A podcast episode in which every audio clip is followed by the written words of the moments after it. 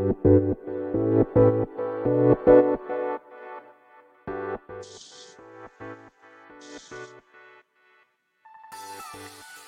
い。始まりました。本を読んでは、独り言ラジオ。私、変な髪型をしたポンコツ薬剤師こと、町田和俊でございます。はい。というわけでですね、今日も読んだんだか、読んでいないんだか、積んだんだか、積んでいないんだか、といった本たちの中からですね、一冊紹介して、ゆるーりと語っていきたいと思います。本日お届けいたします本は、まず、ちゃんと聞く。コミュニケーションの質が変わる、聞くと伝えるの黄金比という本でございます。著者は桜井勝さんでございます。こちら、えー、っと、これどうだ？うーんと、日本能率協会マネジメントセンターから2023年10月30日初版第一釣り発行となっております。では、いつものように、この本と出会ったきっかけ、そして本書の内容を紹介し、最後、独り言という3部構成でいきたいと思います。はい、すいません。ちょっとなんか痰が絡み気味でですねお聞き苦しくすいません。はい。ではですね、まあ、この本と出会ったきっかけですね。きっかけはですね、こちらは、まあ、いつも私が 聞いても、なんだ、声の出がちょっといまいちですね、今日ね。えー、まあ、いつも私がですね、聞いております、ボイシーの荒木博行のブックカフェにてですね、この著者の櫻井将さんと荒木マスターがですね、まあ、対談している、まあ、コンテンツがありまして、それで、まあ、この本を買ってみようと思った次第でございます。この本自体はですね、おそらく、そのブックカフェのですね、プレミアムコンテンツといって、まあ、月額500円ぐらいでしたかね。まあ、有料コンテンツがありまして、そちらのプレミアムコンテンツの、まあ、名物企画であります、えー、今週仕入れた本図のコーナーといってですね、荒木マスターが1週間で仕入れた本を紹介してくれるコーナーなんですけど、そこでもです、確か紹介されていたと記憶しております。はい。どうだったっけか確かですけどね。っていうのも大体その対談の前に、まあ、本を購入して、まあ、対談の前に読んでるんですね、マスターはね。というのもあって、多分、買ってたと思うけどな紹介してたと思うけどなちょっと記憶が定かではありませんけれども、まあ、あとはですね、まあ、私自身ですね、ちょっと聞くということに対して、まあ、仕事柄と言いますかね、まあ、薬局でもですね、やっぱ聞くということが大切だなと、まあ、常々思っていますので、で、そういった意味でもですね、この本は読んでみたいなと思って購入した次第でございます。で、えー、いつものようにですね、えー、行きつけの本屋さんであります、桑畑書店さんにですね、注文して購入いたしました。結構ですね、なんか増刷されてたのかな？ちょっと私も経緯は忘れましたが、なかなか入荷しなくてですね、あの、桑畑さんが、いや、すいません、みたいな感じでですね、まだ入んないんですよ、みたいな感じで、のやりとりをしていたのを、まあなんかこう、そう、まあそういったやりとりが記憶に新しいなと思いながら、今きっかけをお話ししております。はい。まあ別にあの、私としては手に入ればい、いくらでも待ちますし、みたいな。そもそも、もうこの本以外にも、たくさんの本がですね、我が家にはありますので、はい。いや、この本もですね、読みたいなと思いながらも、まだまだ、まだ読んでいないんですよ。はい。まあ、読む前にですね、この配信をすることでちょっとこの、より解像度を少し高めてから読みたいなと思って配信した次第でございます。はい。では、本書の内容紹介ということで、まず帯ですね。帯の文言を紹介したいと思います。では、表紙側の帯にはですね、こんな文言が書かれております。あの人との関係性が良くなる3つの技術、えー、上司部下、同僚、家族ですね。で、推薦者が3名、名前が書いてあるんですが、後ろにその推薦文があるので、背拍子側の方に行きたいと思いますが、その前にですね、えー、その3社の推薦文の前に、こんな文言があります。色が変わっているんですけどもね、赤字で。聞くだけじゃ何も変わらない。そう思っているあなたへ。とあります。えそしてですね、まず伊藤洋一さんからですかね。伊藤洋一氏ということで、タイトルを見てピンとこなかった方、まず読んでみてほしい。著者が積み上げてきた10年の蓄積を、皆が心と体で正面から受け止めたとき、この社会はもっと幸せになる。という文言があります。続いて、梅田聡さんですね。この方にはですね、聞いてくれる人がいるから話したくなる。深い対話の始まりには、いつだってちゃんと聞いてくれる人の存在がある。えコピーライターの方だったと思いますけれども、やっぱりいいですね。梅田さんの言葉ってなんかすごい いいなと。まあ、洋一さんのね、伊藤洋一さんの言葉もいいんですけど、なんか梅田さんの言葉ってなんかいいですよね。エモい感じが します。えー、それは置いといて、最後3社目ですね。この方は確か桜井正代さんと一緒にエールの株、エール株式会社というですね、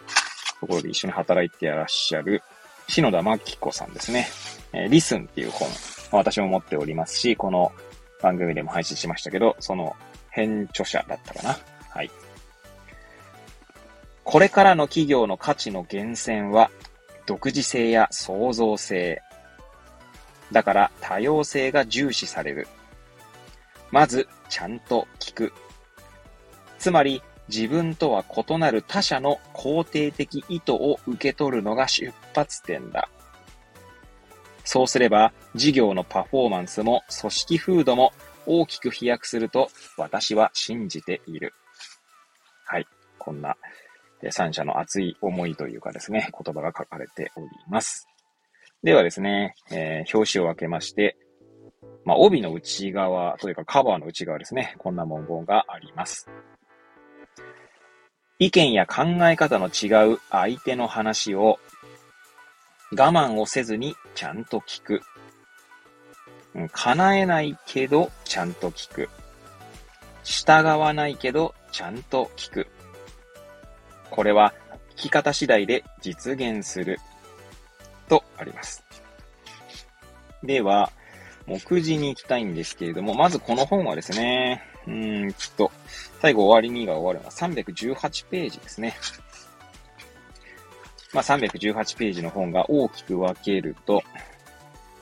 6章ですかね。えー、まあまあ観光に寄せてということで、えー、篠田真紀子さんの文言と、はじめにと終わりにの間に6章あります。で、見出し、細かい見出しも紹介すると結構時間かかりそうなので、まあ、サクサクと各章のタイトルを紹介したいと思います。えー、第1章、まず、ちゃんと聞く。第2章、ちゃんと聞くを分解する。第3章、伝えるを分解する。第4章、聞くと伝えるの黄金比。第5章、聞く、伝える、両立する。3つの技術を高める。第6章、3つの技術を高めた先にあるもの。はい。こんな目次の文言でございました。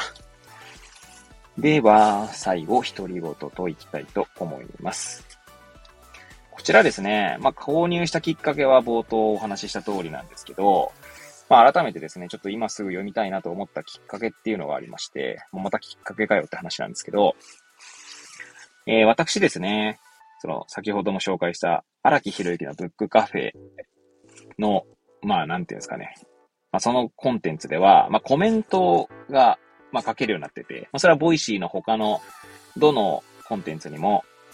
まあ、誰のコンテンツにもコメントは書けるんですけど、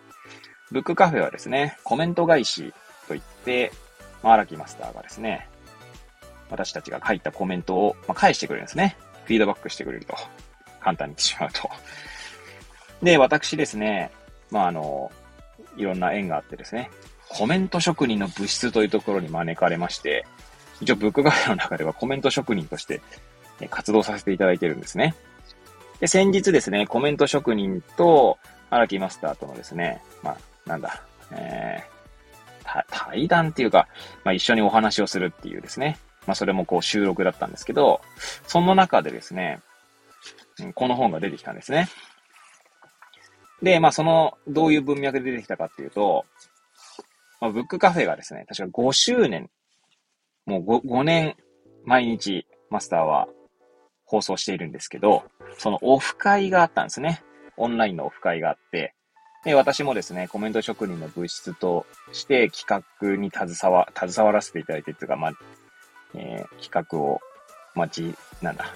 やらせていただいて、まあ、その振り返りがあったんですけどもね。まあ、振り返りがあった。まあ、振り返りの話題になったんですよ。で、そのオフ会ではですね、何をやったかっていうと、私がですね、まあ、同じコメント職人の方と、まあ、ちょっと対談みたいな形で、まあ、お話ししまして。で、その時のお話というか話題になったんですね。まあ、ちなみにその、私ともう一人のコメント職人の方で、まあ、なんで対談したのかっていうと、ブックカフェにはですね、えー、毎週日曜日、相談カフェというコーナーがあって、えー、リスナーから寄せられた相談にマスターが答えるというコーナーがあるんですね。で、それを、まあ、コメント職人の中で、まあなんだ、マスター役と、まあ、その、質問とか相談を読むアシスタント役とって形で、えー、まあ二人でこう対談をしてっっていう流れがあったんですね。ちょうまく説明できてかわかりませんが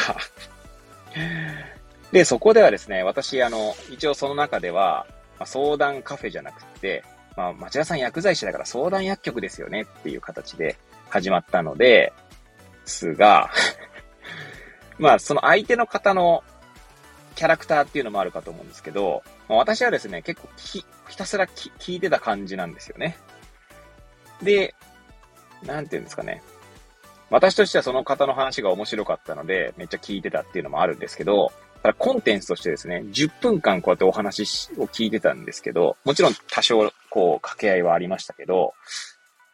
まあ、私は面白かったですけど、聞いてる人たちは多分ひたすら私が聞いてたみたいな感じになってて まあどうなのかなっていうのはあってですね。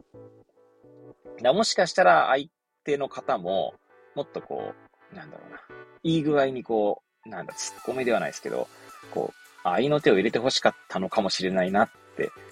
思いながらも、私がついつい受けに回ってしまったというか、はい。っていう構図になってたんですね。で、それを、まあ、振り返りですね、そのオフ会の振り返りの話題の中で、まあ、またコメント職人の別の方がですね、えまずちゃんと聞くみたいな感じで実践されてましたね、みたいな。実践されてましたねっていうか、そんな感じでしたね、みたいなことを言ってくださって、そういえば本買ったなと思って まあ、手に取った次第でございます。はい。長い、あの、この本を手に取った、手に取ったっていうのは購入してから積んでいて、えまた改めてこうやって放送しようとか、読もうって思ったきっかけを話させていただいたんですけど、まあ一応ですね、そのきっかけにも繋がってくるんですが、ちょうどこの帯の文言ですね。背拍子側の帯の文言、もう一度ご紹介したいと思いますが、聞くだけじゃ何も変わらない。そう思っているあなたへってあるんですけど、まあ私自身はですね、まあ聞くことを、なんつうんだろうな、重要視している、いながらも、どこかでですね、やっぱ薬剤師としての自分がこう、なんつうんですかね、こうぴょこぴょこってこう顔を覗かせてくるんですよね。つまり何が言いたいかっていうと、まあその相手の話を、まあ薬局でですね、まあ主に患者さんの話を聞くっていうことをですね、大切にしているんですが、聞くだけだったら、別に薬剤師じゃなくてもいいんじゃないかみたいな、いう、まあそれはある種のもしかしたらそれは、聞くことというものに対する、まあ、なんつうんだろうな、ある種、うん、それを、その価値を低く見ているのかもしれない。まあ、そ、み、あの、無意識にですね。聞くことを大切だと思っていながらも、そう思ってしまうっていうのは聞くことの価値を下げるような、気持ちなのかもしれないですけど、ついついですね、そういう思いが出てきてしまって、なんかもっと薬剤師として何かこう関われたことがあったんじゃないかっていう、まあ、振り返りですね。はい。その場では結構、まあ多分ですね、何かしらこうお話ししたりしてはいると思うんですけど、はい。なんでただ、ただ聞いてるだけってことではないんですが、なのでその聞くと伝えるのバランスって結構むずいなと思っていたので、まさにこの本のタイトルの副題ですかね、サブタイトルに、コミュニケーションの質が変わる、聞くと伝えるの黄金比ってありますので、まあ、ただ聞くだけでもなく、えー、ただ伝えるだけでもなく、その聞くと伝えるってことですね。について、もう少し自分の中でですね、まあ、解像度高く、えー、それを実践できればなぁと思っているので、えー、ちょうどいい機会だなと思って、えー、改めて読んでいきたいなと思います。そんな決意表明の配信となりました。はい。ということでですね、今日のところは、ここら辺で終わりたいと思います。えー、本日は、まず、ちゃんと聞くをお届けいたしました。くだらない私の番組ではございますが、また遊びに来ていただけると嬉しゅうございます。そして、そして、